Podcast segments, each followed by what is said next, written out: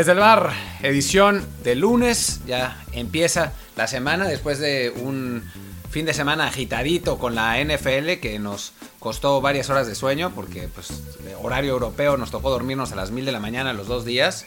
Eh, pero bueno, aquí, aquí andamos, aquí estamos sanos y salvos para arrancar con el episodio de hoy. Yo soy Martín del Palacio. ¿Qué tal? Yo soy Luis Herrera y como siempre, antes de comenzar, les recuerdo que estamos en Amazon Music, Spotify, Apple Podcast, Google Podcast, Stitcher, Himalaya, Castbox y muchísimas apps más. Así que por favor, si no lo han hecho ya, suscríbanse y póngale descarga automática, 5 estrellas de review y también compartir los promos que hacemos para que así más y más gente nos encuentre y sigamos haciendo contenido, pese que estemos aún desvelados por, como dice Martín, estos juegos de la NFL que nos ponen a horas muy muy complicadas, sobre todo el del sábado que acabó como a las 6 de la mañana tiempo de España.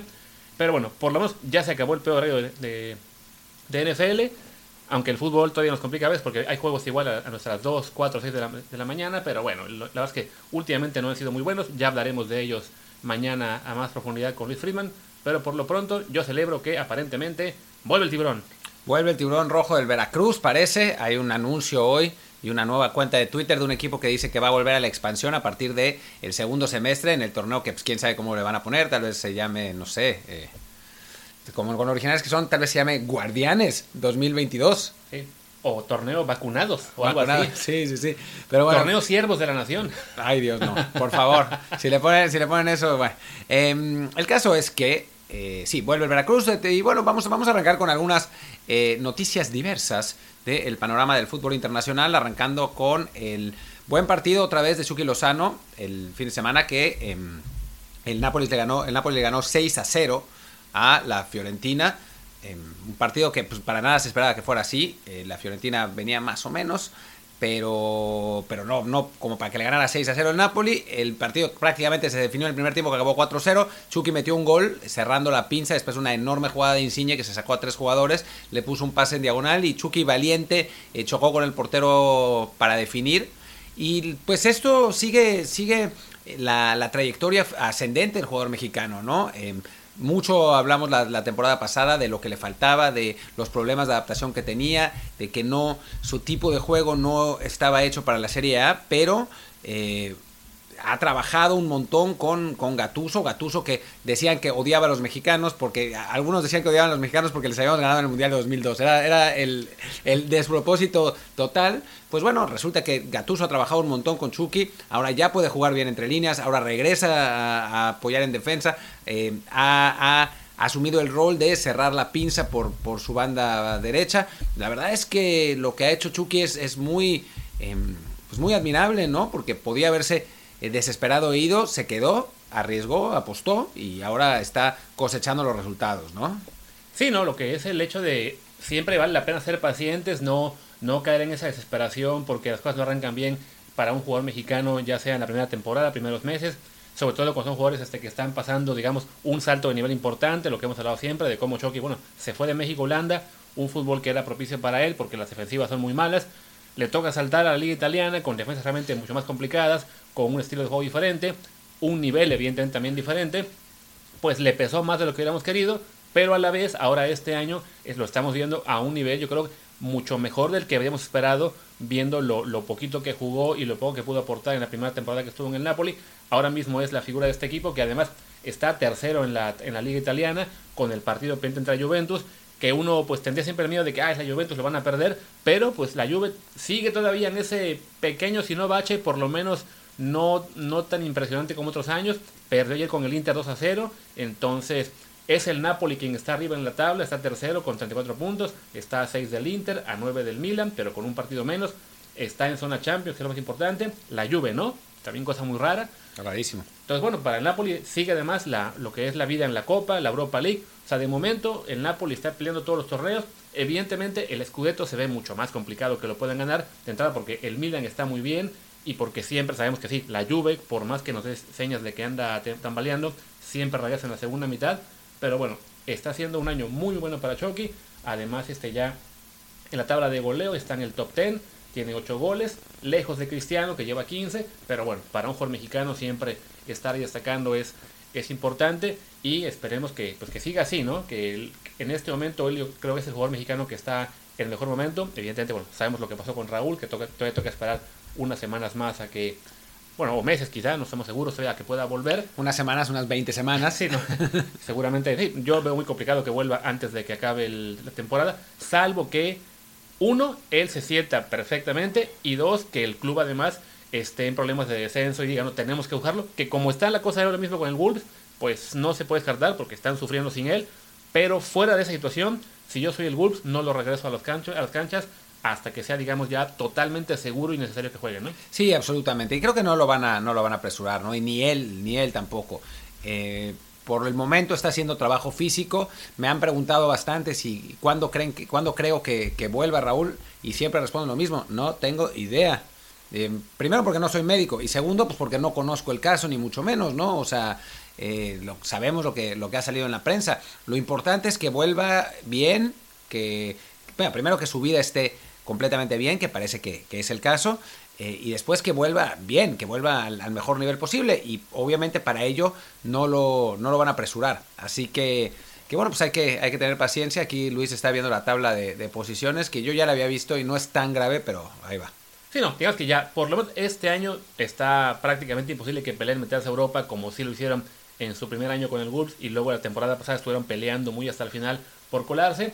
Pero para su fortuna hay tres equipos que son el Sheffield United, el West Brom y el Fulham que están teniendo una temporada tan tan mala que se ve complicado, sumen lo suficiente para complicar al, Wolves en el descenso. Entonces, pues sí, será una temporada, digamos, entre comillas, perdida para el Wolves en cuanto a que no van a pelear ni arriba ni abajo. Pero ahora lo importante es pues que, que sí, que Raúl siga su recuperación, regrese en la mejor forma cuando sea lo prudente y mientras tanto, pues a esperar y más bien eh, confiar en que sean otros mexicanos los que destaquen en Europa. Creo que será momento para que hablemos ahora de Diego Laines, que tiene nuevamente un partido bastante bueno en la Copa del Rey, que no es nivel, digamos, más importante contra un equipo de segundo como es el Sporting, pero bueno, él juega bien, provoca un penal, el Betis gana y avanza, ¿no? Sí, a mí lo que, lo que más me gustó de, Diego fue que fue la personalidad que mostró. Jugó bien, no, no fue su mejor partido, de hecho, eh, el jugador que estuvo de lo, que lo había reemplazado en el partido anterior y que jugó del otro lado, eh, Rodri jugó un partidazo, metió un, gran gol eh, y eso puede preocupar un poco, pero a mí lo que me gustó más de, Diego fue la actitud. Las pide todas, se muestra siempre, las corre todas. El penal fue eh, puro, pura fuerza de voluntad, ¿no? Porque era una, pelota que tenía controlada el defensa. Fue Diego a, chocarlo, le quitó el balón y con la inercia el defensa se lo llevó y, le, cometió, le cometió penal. Entonces, pues es que es, eso que está, que está mostrando Laines, ¿no? Hambre, que le han dado protagonismo y él lo disfruta, digamos, ese, ese protagonismo y eso no puede sino llevar a, buenas cosas, me parece. Sí, no. Y además que ya, bueno, en suma son que tres partidos seguidos como titular, cuatro, ya, eh, dos de ellos en Copa, si no mal recuerdo. Se viene, digamos, ya lo que es la, la prueba de fuego en cuanto a ver qué tanta confianza le tiene ya Pellegrini con lo que será el partido este miércoles en la Liga, que reciben al Celta un juego que increíblemente es un juego en la parte alta de la tabla. Están los dos en el top 10, Celta y octavo, Betis en décimo, ambos con 23 puntos. Lejos todavía, digamos, de la zona en que se pelea Europa. Pero bueno, ahí ya que tiene el Betis el plantel un poco más eh, completo, vamos a ver si de nuevo cuentan con Diego como titular o si no, por lo menos como parte ya clave de los, de los relevos.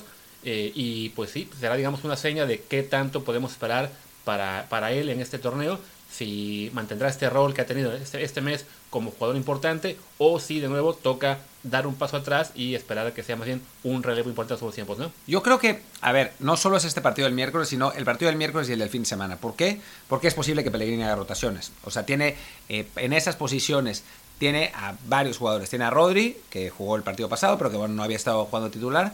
Tiene a Joaquín, que acaba de regresar. Tiene a, a que ha sido uno de los jugadores importantes, y tiene a Diego. O sea, tiene a cuatro jugadores para dos posiciones. Juanmi puede jugar ahí también, aunque ha estado jugando de nueve y bastante mal además.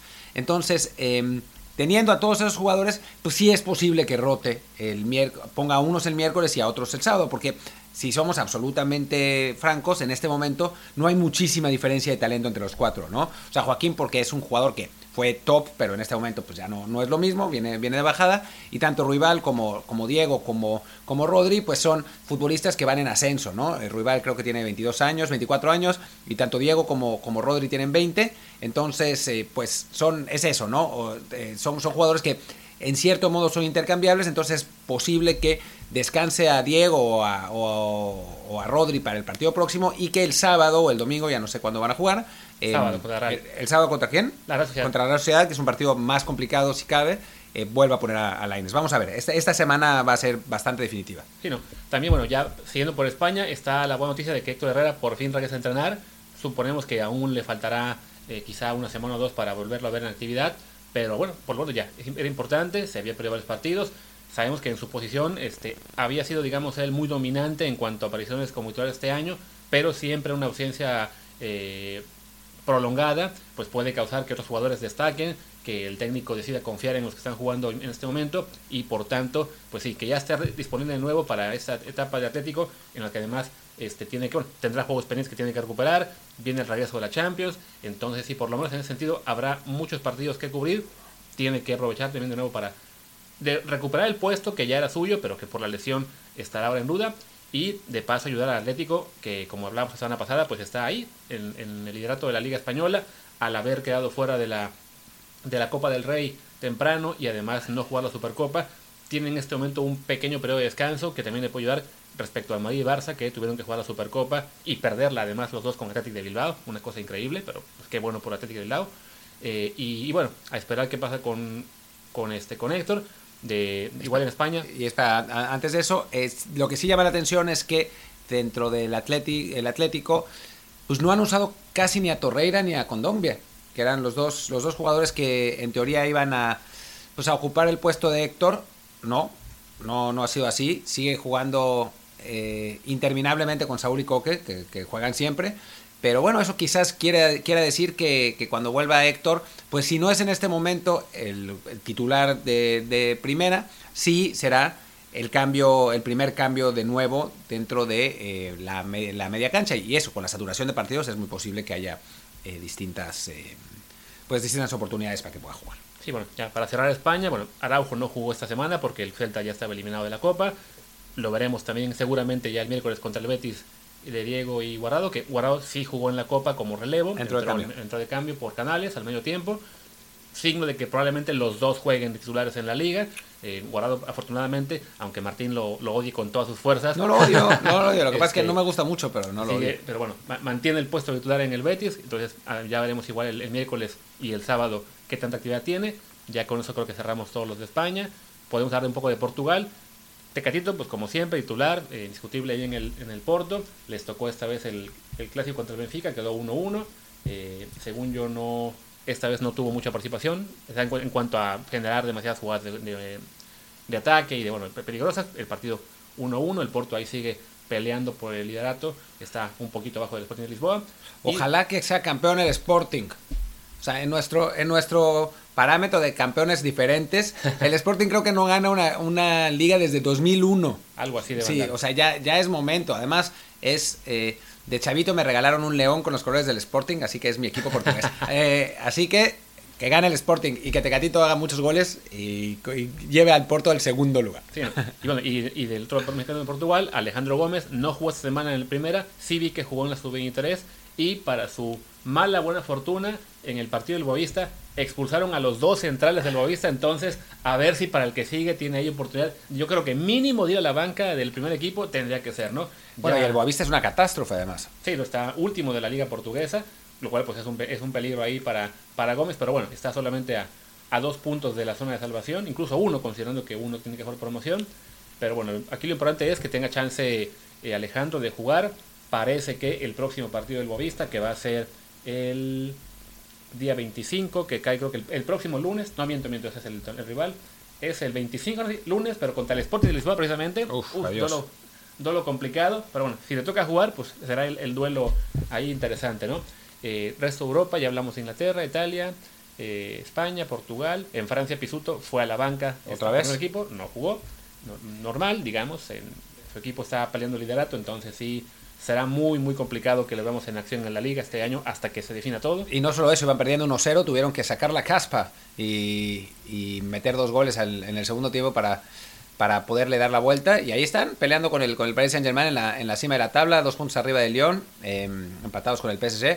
Así que está, está interesante la, la, Liga Francesa. Ya sabemos quién va a ser campeón de cualquier modo, pero, pero por lo pronto pues está, está bien que esté ahí. Ni, estás viendo Holanda, eso yo te puedo decir, ninguno de los mexicanos jugó. No, sí, eh, Edson jugó un, un, poco. Ah, sí, sí entró. acabó entrando. Este, Gutiérrez se quedó en la banca con el PSV, que ganó 5-3. Según yo, Edson sí entró al 73 ah, en la victoria del Ajax contra el Feyenoord. El Ajax que para ver sigue de líder en, en, en, Holanda. Qué bueno, porque ahí sí, un mexicano que puede salir campeón. El Feyenoord, este perdón, y el PSV de, de Gutiérrez también ganó, está a 4 puntos. Entonces, ¿Ganó? ¿A quién le ganó? 5-3 al Esparta.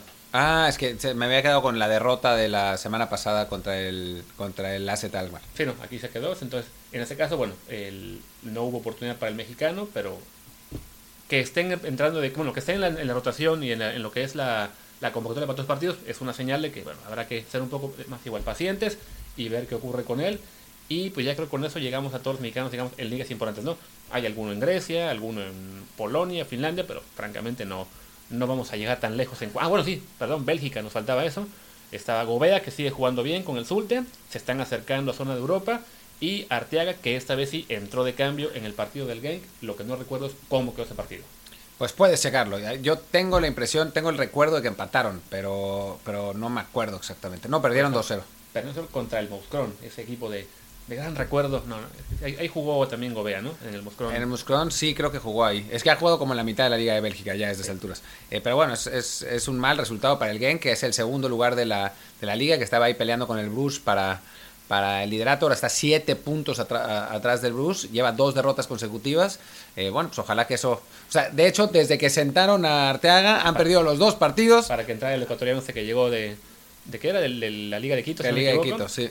Pero bueno, además recordemos que, bueno, no recordemos porque seguramente mucha gente no lo sabe, pero en Bélgica tienen un sistema muy simpático de, de, de campeonato, tienen su propia liguilla, que lo que hace es de que los cuatro primeros de la tabla, antes eran seis según yo, califican a la siguiente fase y les recortan los puntos a la mitad. Sí. Y ahí se enfrentan de nuevo entre todos los, los líderes de solamente entre ellos. Entonces, eh, técnicamente el Genk está a tres y medio del Brujas. Sí, técnicamente. Pero bueno, en fin. Eh, pues creo que con eso ya, ya estamos. Eh, ¿Quieres hablar un poco de lo del Cabecita Rodríguez? Pues podemos hablar del Cabecita. Esta, esta polémica para variar. Cruz Azul no termina de tener problemas. Ahora con un video en el que se le ve en una fiesta. Pues, bueno, ya, una fiesta sin cubrebocas en este momento de, de pandemias. Había quien decía que el video fue incluso previo al partido contra Puebla. Entonces ya se habla de que habrá castigos para, para el jugador.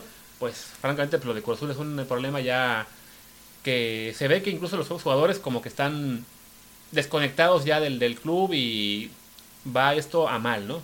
Lo que es alucinante de todo este asunto, bueno, primero que sigan haciendo la misma estupidez de, de salir y no quitarse los teléfonos y eso, o sea, en, en, principio no deberían salir, pero son tan tontos que ni siquiera toman ninguna precaución. Pero además, traía el uniforme del equipo, eso es lo que es, lo que es increíble. ¿Qué hacía con la, con la chamarra y con los pants del equipo? Pues era para irse en vivo al estadio, yo creo. Algo así, es muy raro.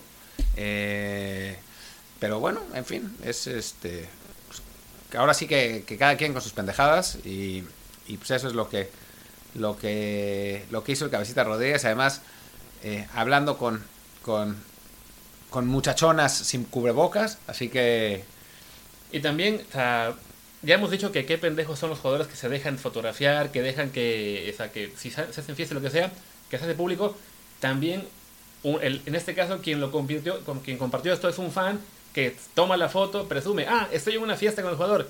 Y ya que se da cuenta de que, ah, lo están tomando otros, borra la cuenta, es de, ¿qué esperabas? ¿Qué esperabas, amigo? O sea, si, si, no quieres que echen de cabeza al, a, tu, a tu ídolo, tu amigo, lo que sea, pues no lo publiques. O sea, no hace falta presumir cada amistad buena que tienes. Pues aparentemente sí, o sea, para, hay gente para la que sí. O sea, eh. en esta casa pasan modelos todos los días y no lo presumimos. Pues sí, no. Lamentablemente hubo un momento en la vida en la que, en la que era cierto. Ahora no pasa nadie por esta casa. Estamos, estamos aquí nosotros solos. De, cada tres semanas viene la señora de la limpieza o el señor que nos hace las reparaciones de la casa. Pero, pero, no, no. Eh, es, cada, cada día es lo mismo. Digo, supongo que para ustedes es, es igual, pero yo, mi rutina es me levanto, hago mi workout en la mañana, bueno, desayuno, prácticamente nada, hago mi workout, salgo a dar una vuelta caminando, regreso, trabajo y ya se acabó mi día. Es, es la cosa más deprimente la- del mundo. No hay, no hay aventuras. Justo hoy en, en Instagram había pensado en, en, en postear algo como, hay días que son inolvidables. Este, Este no, no lo va a ser, me lo voy a olvidar mañana. Lo que también es una cosa curiosa es que pese a que lo cacharon en la fiesta, yo veía en los tweets de los fans de Cruz Azul y aparentemente fue de los que jugó bien, bueno, entre comillas, por los, los que le echó más ganas o los que se vio un poco contra Puebla. Entonces, por ese lado no, no recibía tanto, tanto hate de sus fans. Pero sí, lo de Cruz Azul es una cuestión realmente complicada. Ya de lo que fue el partido en sí, mañana hablará un poco más este Friedman, porque además como coincidió con la NFL, pues no, no vimos yo, yo creo que vi como 20 minutos y ya. Y sí, el, el Puebla no, no sufría demasiado con ellos. Pero, pero sí, es una cuestión que está realmente para, para llorar y que además creo que va a ir a peor, ¿no? O sea, ahora mismo está en el punto de que sí, los fans querían un mejor técnico, llegó Reynoso, que tiene muy poco cartel y que además sí, claramente no está mostrando gran mejoría del club, pero viene lo peor que es que cuando la, toda la cooperativa, con todas las pugnas internas que hay, con todo el desastre que hay ahí en acciones económicas, deje de poner atención y presupuesto al equipo, ahí sí viene lo peor. Bueno, eh, está- salió una nota del fantasma que creo que fue del fantasma, ya no me acuerdo, que los Álvarez habían se habían robado 40 billones de pesos. ¿Perdón?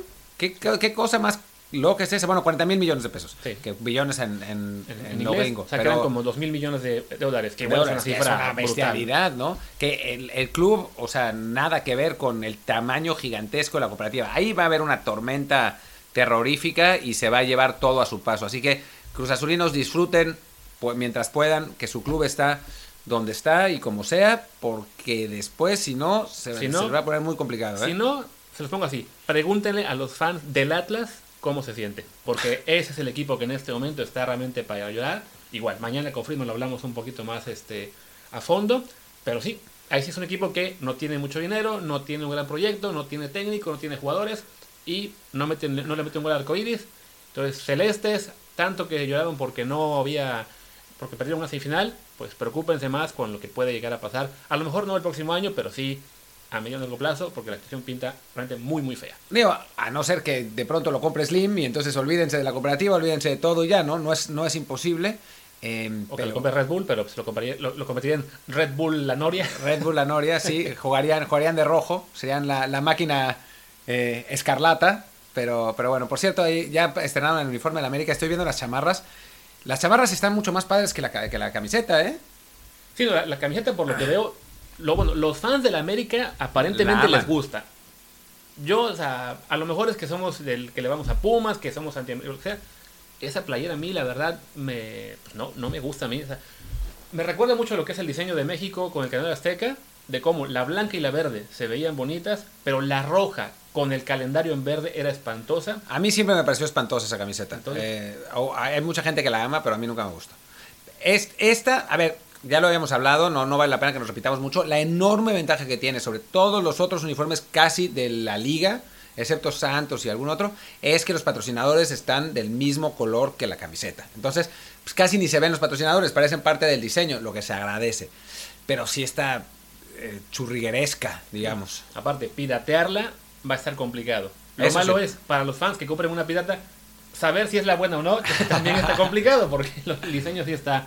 Dice, ¿no? Se quejaba también hasta creo que un, un caricaturista que decía, no, pues para hacerla, para dibujarla va a ser un Un desmadre. problema. Sí, y, pero la chamarra está bien padre. Yo, yo la vi. O sea, si, si fuera de otro equipo, no, tampoco la, Tampoco, tampoco, pero- la usaría. Pero, pero sí, no, no está mal, la verdad. Eh, en fin, pues creo que debemos terminar con este, con este show. Les, eh, lo, les tiseamos lo de la NFL, pero en realidad la NFL va a salir en un, en un episodio separado, también en un ratito. O sea, no, no, no nos vamos muy lejos.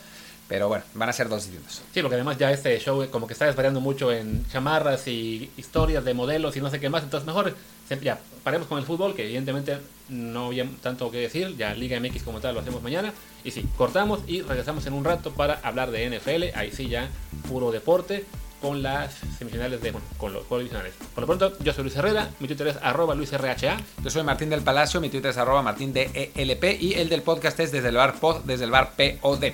Gracias Chao. y hasta rato.